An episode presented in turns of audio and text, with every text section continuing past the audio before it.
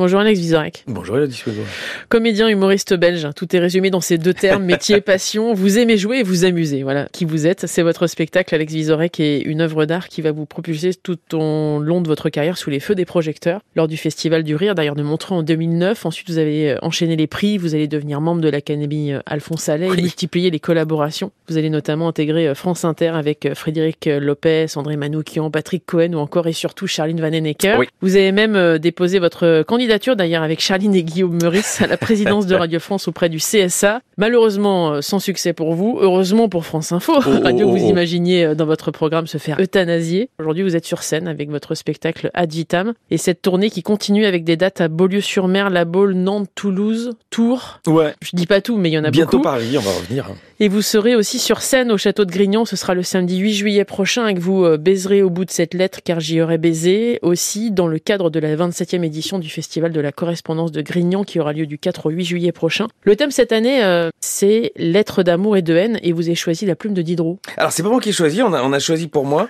Je trouve ça toujours chic quand on vous propose... Euh, la dernière fois on m'avait proposé de dire Baudelaire. Alors il y avait une vraie raison, parce que Baudelaire a vécu à Bruxelles et disait que de la merde sur les Belges. Et on m'avait dit, si c'est un Français qui le lit, ça va paraître horrible. Si c'est un Belge, il y a peut-être bien du second degré. Donc j'avais une vraie légitimité. Et cette fois, c'est les correspondances de Diderot avec euh, Sophie Volant, qui est sa dernière euh, compagne, maîtresse. Euh, en fait, et on en sait très peu de cette Sophie Volant. Et on a les lettres que de Diderot. Donc sans doute, peut-être par discrétion, lui euh, brûler les siennes ou, s'est arrangé pour les perdre. Et donc, et encore, on n'a pas celle du début. Donc, on sait assez peu, même sur leur rencontre. Juste à un moment, il dit, je me rappelle de cette jolie table verte comme au premier jour. Et donc, la seule chose qu'on sait, c'est qu'ils se sont rencontrés sur une table verte. Mais c'est assez joli parce que c'est pas une jeune femme, c'est quelqu'un. Euh, il l'a appelée Sophie. C'est pas son vrai nom. C'est lui qui a décidé de lui donner un autre prénom parce que Sophie a la science. Et donc il y avait beaucoup de discussions euh, intellectuelles. Alors évidemment, il y a cette phrase euh, que vous avez sortie en exergue où, où il parle de baiser, baiser au sens noble, pas, pas charnel, même si j'ose imaginer que ça le contient un petit peu. Et donc je me suis plongé dans cette correspondance et on y travaille encore parce que c'est dans un mois. Et au fond, la, facilité serait de se dire, bah, il y a qu'à lire des lettres, en fait. Et il y a vraiment un travail de comédien, donc il y a vraiment un metteur en scène qui me fait travailler. De quoi revenir à vos premières amours. Euh, c'est ça le point de départ, d'ailleurs. Oui, moi, de monter sur scène et de déclamer, de, raconter des choses, mais pas forcément d'avoir ce genre de texte-là, hein, puisque au début, vous aviez une classe de one-man show, c'était la première spécialisée dans ce domaine. Oui, mais quand je suis monté à Paris, euh, on dit tous ça, les provinciaux, même si euh, géographiquement de Belgique on descend, mais c'était pour justement faire comédien et interpréter les textes. Et j'avoue, j'avais une culture assez classique.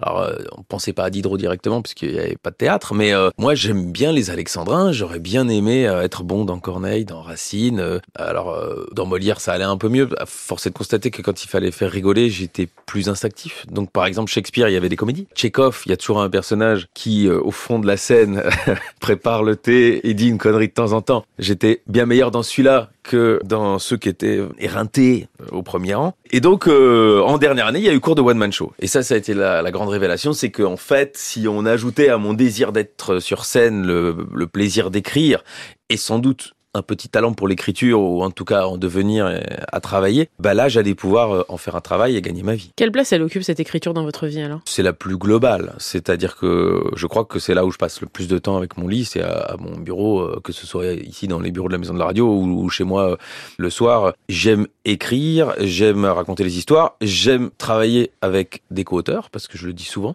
et quand je lis leur apport et que je me marre, je me dis bon bah là avec ça je vais faire marrer les gens. Et après, c'est moi le chef d'orchestre, c'est moi le cuisinier. J'aime bien comparer à la cuisine. Eux, euh, ils vont faire le marché, ils achètent des bons produits, euh, ils font des fonds de sauce, et puis c'est moi qui fais la recette. Et on bosse euh, super bien ensemble depuis des années.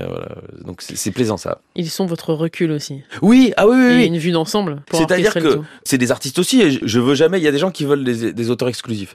moi, je trouve que c'est ils doivent avoir une vie s'ils veulent monter sur scène. certains l'ont essayé. S'ils sont chroniqueurs, certains le sont pour des radios belges. Certains sont bons sur Twitter. Enfin, il y a vraiment de tout et je suis euh, client de leur talent au départ. Cette correspondance, elle met en avant un lien amoureux, amical, effectivement, vous l'avez dit. Ça montre à quel point l'écriture, à cette époque, était finalement l'art d'allonger le bras. C'est ce que vous résumez d'ailleurs. C'est très joli cette phrase-là. Et de développer un sentiment passionnel très puissant. Ça s'appelle le désir. C'est ça aussi l'écriture. C'est la possibilité de faire perdurer les textes, les émotions, les sentiments. Disons que quand on se retrouve devant ces, je sais pas, il y a une quarantaine de lettres. Et alors, quand il parle d'allonger le bras, c'est parce que très souvent, elle s'isolait, elle partait pour euh, deux, trois mois et l'écriture était un peu le seul moyen. Euh, s'il avait pu, peut-être, peut-être, aurait-il envoyé des sextos? Euh, non mais c'est des vraies questions que je me pose. Peut-être se serait-il filmé devant la scène en disant euh, tu me manques, euh, reviens à Paris. Ça raconte un truc, la beauté de ces correspondances-là, et je me dis qu'il y a quelque chose qui s'est éteint avec les réseaux sociaux et avec la facilité de communication actuelle. Alors du coup il y a quelque chose de très très beau dans ces lettres parce qu'il y a que les mots. Et je pense qu'au moment où vous les écrivez, vous devez vous dire ils vont arriver chez elle 3, 4, 5 jours plus tard. Là où aujourd'hui il y a une immédiateté terrible, donc enfin terrible et sans doute positive pour plein de choses. Moi, je suis pas du genre à, critiquer la technologie, mais donc ça met en perspective et d'avoir la beauté justement de ces mots, du désir qui infuse et prendre le temps de. Il, le dit parfois. Il dit euh, vous pourriez m'écrire un peu plus parce que moi je prends le temps de vous écrire. Et, il dit il dit parfois et cette lettre va être longue. C'est-à-dire qu'il sait au début de la lettre que la lettre va être longue. Quand nous on envoie un texto, sait-on combien d'émojis on va mettre? Et J'aurais bien aimé que Diderot puisse imaginer comment, enfin Diderot ou tous les grands épistolaires, puissent imaginer comment on communiquerait aujourd'hui. Parce que euh, je crois qu'on n'est pas au bout de ce genre de choses. Est-ce que à Grignan, dans 150 ans, on lira des correspondances par texto Est-ce qu'on diffusera des, des, vidéos de gens qui se parlent? Parce qu'il doit y avoir des belles choses. C'est pas parce que vous écrivez de manière courte et qu'il y a un emoji que c'est pas joli. Donc voilà. Ce qui est fort d'ailleurs, c'est quand on regarde bien, on a l'impression que vous avez quand même un côté romantique. Hein. C'est gentil de le repérer. je, je crois que... Euh, non mais assumé en plus, j'ai l'impression. Caché un peu, mais euh, finalement, euh, il existe, il fait partie de vous. C'est un peu thérapeutique chez vous. Euh... non, non, mais je, je... Si, je crois. En tout cas, ça me touche. Et c'est vrai que quand moi-même j'écris, j'essaye de faire attention. Parfois, l'orthographe qui me dépasse. Sinon, j'essaye de choisir mes mots avec la même application que quelqu'un qui écrirait à la plume. je trouve que c'est important. Et l'humour, c'est par pudeur souvent. C'est parce que j'ai pas envie d'admettre la cicatrice ouverte et que donc si on en rit, bah on la cache un petit peu. Et donc oui, oui, oui, c'est sûr. Dans cette même correspondance Diderot écrivait Jamais la passion ne fut plus justifiée par la raison que la mienne. On était en 1759 et le sujet du bac de philo cette année, c'est le bonheur est-il une affaire de raison? Est-ce qu'il aurait une bonne note ou est-ce qu'il aurait perdu contre ChatGPT? Est-ce que ça veut dire que l'amour a ses raisons que la raison ignore? Alors, euh, j'ai beaucoup dit du bien de lui et de leur passion et elle, est touchante. Et en même temps, il y a un peu de bullshit. Je, je... Allons-y. non, c'est-à-dire que il est en couple, il est marié, il a des enfants. Elle, euh, il lui soupçonne un peu, euh, mais il dit qu'il a pas envie de le savoir. Il doit bien tromper quelqu'un. Alors, il essaye de justifier cette tromperie par des mots. Et c'est vrai que bon, bah voilà, ça c'est, j'allais vous dire, euh, c'est masculin, non, c'est carrément humain. et donc, c'est assez touchant. Et il a lui des outils rhétoriques et sans doute philosophiques pour justifier quelque chose qui au fond, il aime sa femme, il lui a fait des enfants, il la trouve euh, belle, il la soigne parce qu'il lui explique à, sa maîtresse comment euh, il n'a pas pu trop lui écrire parce que sa femme qui souffrait et qu'il devait la soigner. Hum, je transpose, si vous voulez, je me, dis mais euh, est-ce que c'est malin, Denis?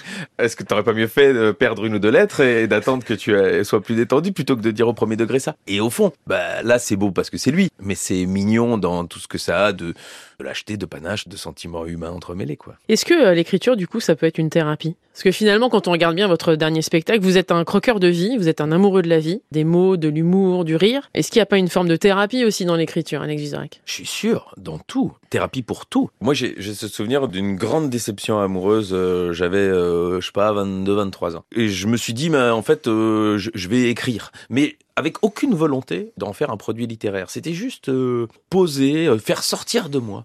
Et donc, euh, je n'ai jamais relu, je sais, je pas, 35 pages Word où je mettais des dates. Et au fur et à mesure, j'écrivais moins. Et c'est que sans doute ça allait mieux, j'avais moins à sortir de moi. ça a dû durer deux mois. Et rien que parce que je l'avais mis sur papier, je ne relisais même pas, je ne faisais pas, je crois, attention à la qualité du texte, à l'orthographe, à, à la ponctuation, tout ça. Mais d'écrire, c'était déjà se soigner. Et après, si en plus vous parvenez à sublimer ça pour en faire quelque chose de plus universel qui parle aux autres, vous pouvez en plus thérapeutiser, j'aime bien inventer les mots, euh, les autres. Et ça, c'est plutôt chouette. Je voudrais juste connaître votre rapport à l'humour, euh, Alex Vizorek. Il y a eu euh, ce magasin que vous auriez pu reprendre de chaussures de vos parents, Ah il y a oui, eu ces vrai. études de commerce, de journalisme, il y a les cours Florent, et il y a cet amour de la scène qui vous donne envie d'y monter, mais surtout par le biais de l'humour. Qu'est-ce qui fait que vous ayez eu envie de faire de, de l'humour et de devenir humoriste? Ça vous prend un peu, c'est-à-dire que le- les rires, c'est assez ad- addictif. Au fond, euh, tant que vous n'avez pas essayé une drogue, et je dis ça euh, en en ayant essayé très peu dans ma vie, vous ne pouvez pas euh, vous rendre compte euh, du plaisir que c'est. Et qu'en plus, il y a assez peu de côté négatif euh, à faire rire les autres. hein. C'est plutôt une drogue win-win. C'est rigolo, hein, parfois, euh, dans mon quotidien, j'adore parler à la radio, faire rire mes, mes 3-4 amis autour du micro, mais j'ai des pulsions, quand je suis dans les transports en commun, quand je marche, je me dis, ah, quand est-ce que c'est la prochaine scène? Que... Et puis je regarde, bon, je, souvent je le sais, mais je ok, dans trois jours je monte sur scène, euh, chouette, je vais pouvoir pendant deux heures prendre ma drogue. Et ça, euh, vous pouvez pas le prédire, le prévoir, et, peut-être c'est ma drogue à moi, peut-être qu'il y a des gens pour qui c'est une énorme, ce serait une énorme angoisse, ce serait pas plaisant. Mais c'est vrai que ça c'est quand même très très très joyeux. Et une fois que vous y avez goûté, bah, vous faites tout pour euh, pas décevoir, parce que vous avez senti la qualité d'un bon rire euh, une fois que vous avez démarré. Il faudrait pas que, au fur et à mesure, je bâcle, je, j'estime que c'est acquis et que j'entende quand même que les rires sont moins bons. Donc j'essaye vraiment de travailler euh, pour être à la hauteur. Donc la scène vous a permis euh, finalement d'avoir un, peu plus confiance en vous et de trouver votre place surtout Sûr. Mais c'était vrai pour moi pour la scène, ça va être vrai euh, pour chacun dans, dans, dans sa vie. Peut-être que vous, une fois que vous êtes posé devant ce micro jaune, c'est dit, mais c'est là que je suis bien, c'est là où les choses se passent, où je, où je suis à l'aise avec moi-même. Et j'incite chacun à... Parce que normalement, on l'a en soi. C'est-à-dire qu'on sent quand on n'est pas bien. Et il faut pas perdre de temps. Mais c'est vrai dans un couple, c'est vrai dans un travail, c'est vrai familialement. Si vous emmerdez un dîner de famille, vous levez, vous embrassez tout le monde et vous partez. vous vous baladez en forêt, ce sera beaucoup mieux. Non, moi mon rêve c'est de faire de la scène avec Alex Ah Vizorek. ben voilà Quelle est la différence entre la France et la Belgique, Alex? Est-ce que ça modifie Oula. la façon d'écrire, la façon de vous exprimer aussi? Parce que c'est pas le même humour, vous le dites euh, régulièrement. D'ailleurs, on n'a pas la même vision, par exemple, de la politique en France qu'en Belgique. C'est ça, c'est pas tout à fait la même société, c'est pas la même histoire. Et donc, c'est pas complètement la même façon d'aborder les problèmes. Euh, je dirais pas que c'est pas le même humour, parce que vraiment, je change euh, dix mots, ouais. dix mots dans mon spectacle, parce que je mets des références belges, ça les amuse. Et, et puis, euh, et ils sont pas tous au courant de qui est Olivier Dussopt.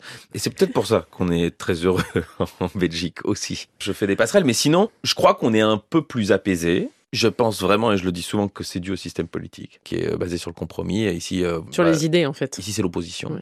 Oui, mais le compromis d'idées. C'est-à-dire que, bon, bah, euh, vous, vous voulez repeindre ce mur en jaune et moi, j'aimerais bien le repeindre en bleu. Est-ce que le vert pâle, ça nous irait pas à tous les deux? Et puis, bon, pour finir, on- ni vous ni moi avons eu raison. Hein. Et alors qu'en France, ben, euh, on vote pour celui qui veut peindre euh, en violet. Et dès qu'il a terminé, la peinture est pas encore sèche, je dis putain, mais c'est moche ce mur violet.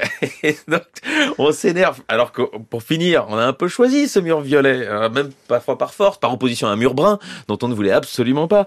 Et donc, ce système est, angoissant. Et donc, je pense que du coup, ça vous angoisse un peu. Et je pense qu'on est un poil plus détendu. Donc, dans l'humour, ça doit se sentir aussi un, poil plus. Après, je pense qu'on a un peu plus de recul sur nous-mêmes pour mille raisons aussi historiques. C'est-à-dire que on nous rabâche pas de Napoléon, de De Gaulle, euh, d'une grande histoire, de on est le pays des Lumières. Euh, D'ailleurs, je le dis dans le spectacle, si vous pouvez citer un grand philosophe belge, c'est compliqué. Et si vous tapez philosophe belge sur Google, c'est Jean-Claude Van Damme qui sort en premier. Donc, ça vous positionne. Comment vous l'avez vécu cette ascension, euh, Alex Vizorek? C'est-à-dire qu'en en 10 ans, vous êtes devenu l'un des humoristes euh, les plus en vue de la scène francophone. Gentil, euh, Non, mais c'est une réalité. Disons que mes salles sont remplies, elles sont d'une euh, d'une jolie capacité, c'est-à-dire que je suis très heureux où que j'aille en France, euh, il y a à peu près 800 personnes qui viennent me voir dans les grandes villes un peu plus, dans les petites villes un peu moins. Mais euh, c'est génial dans des villes où je suis normalement jamais allé, où je n'ai pas euh, famille nombreuse.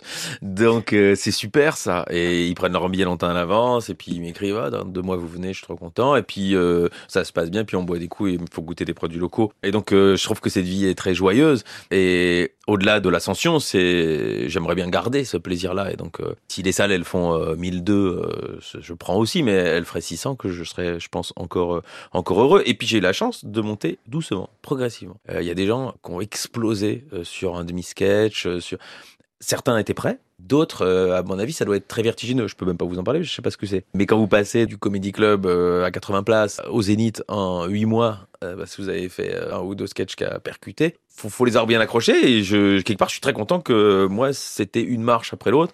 Et chaque année, j'ai eu l'impression d'être plus en vue ou plus présent ou avoir plus de travail que l'année précédente. Donc, je suis très inquiet à l'idée de voir si l'année prochaine, ça va être pareil. Alors justement, c'est une vraie question ça. Parlons de France Inter, parce que vous êtes aussi cette voix, Alex, qui nous accompagnait avec Charline Van voix. Dennecker et, et Guillaume Meurice. C'est incontournable ce trio incroyable. C'est quoi la suite à France Inter? Eh bien, nous avons une émission le week-end. Euh, je ne sais pas si les horaires ont déjà été euh, annoncés. En tout cas, nous, on sait où ça va se passer. C'est plutôt une jolie place. Ce sera en direct et en public, donc ça, c'est plutôt joyeux. Moi, j'ai fait neuf années de quotidienne avec Charline, euh, et encore ces dernières années, j'étais moins présent. Guillaume aussi. Charline est cette batteleuse qui est là tous les jours et, et qui euh, Officie tous les jours. Ouais, qui a rendu cette case, enfin qui a quand même imprimé son tampon sur cette case. Les auditeurs nous ont aimés, je crois. Les audiences étaient plutôt bonnes et euh, on était très surpris quand il y a eu une pétition euh, qui n'est pas de notre fait, d'ailleurs, c'est les auditeurs et qu'il y ait 200 000 personnes qui ont pris le temps de, à décrire qu'ils étaient attachés à nous. Ça nous a énormément Et touché. touché d'ailleurs. hein. Bah,